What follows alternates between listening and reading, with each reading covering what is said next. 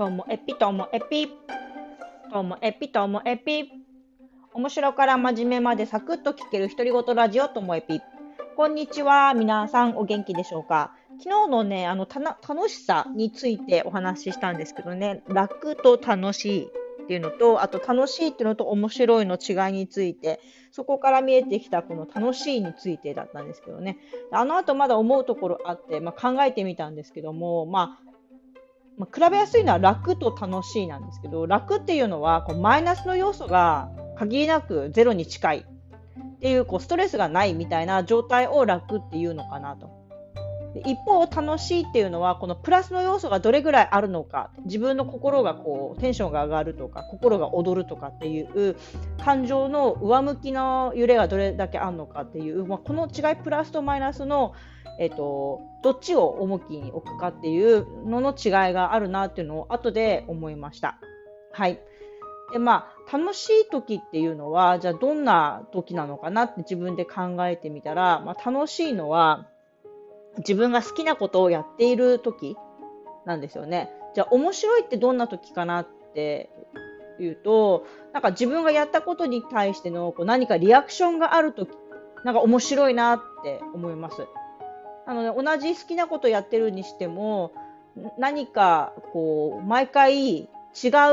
こう結果になったりとかね、違う反応が得られるものの方が面白いって感じるし、まあシンプルにストレス解消みたいな感じで楽しい気持ちになるっていう方がもう楽しいっていう方だし、そんなね違いがあるななんていうのを後から感じましたので補足しました。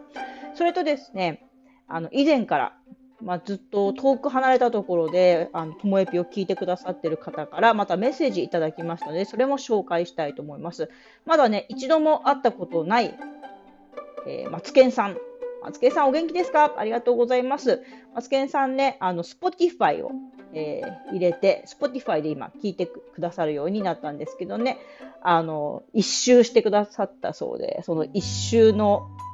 ご報告をいただきました。ありがとうございます。でね、これ聞いたらね、不思議なことが、そうなんだってことが書いてました。ジンギスカンの話以前にしたんですけどね、ジンギスカンって、まあ、北海道のものだと思ってたんですけども長野にも結構あるそうです。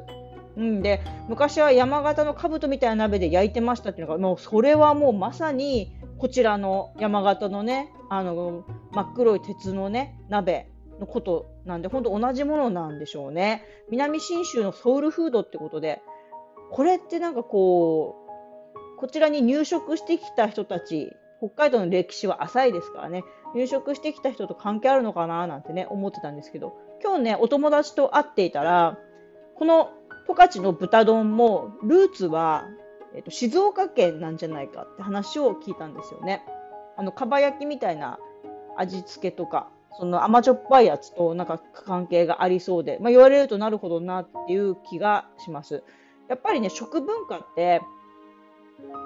このこちらはね、歴史が浅いので、本州から、え入植してきた人たちのいろんな文化が入り混じってるなっていうのと、あとはもともとあのここにいたアイヌの方たちの伝統的なものと、まあ、それがそれぞれいろんなルーツがあるものがあの今、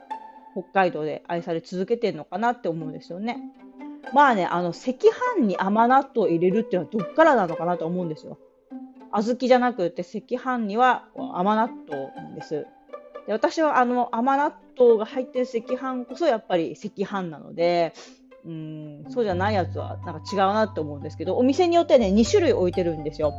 あの甘納豆バージョンの方と小豆バージョンの方であったら絶対甘納豆私は買ってしまいます。でもね、甘納豆って大きいんですよ、一粒一粒が。だからあれ、一口では食べる、えー、赤飯の一口分の中に1個の甘納豆だった。らちょっとそれ甘すぎるので甘納豆は私2つにこう箸でね裂いたりしてちょっと散りばめて食べるのが好きなでだったらなんかもうちょっと小粒の甘納豆があったらいいんじゃないのかななんて思っています。もう本当どうでもいい話してしまいましたね。はい。であのそれ以外にもねそのマツケンさんからはこんな風に Practice makes perfect が私の思うところであの励ましていただけます。そうなんですね。積み重ねの中で、あのどんどん自分自身がこう磨かれているのは、あの、ともえぴやってて感じます。いや、あとね、1ヶ月もしたら、もう300回になるんですよ。で私、まあ、300回なのか、1年なのか、それとも500回なのか、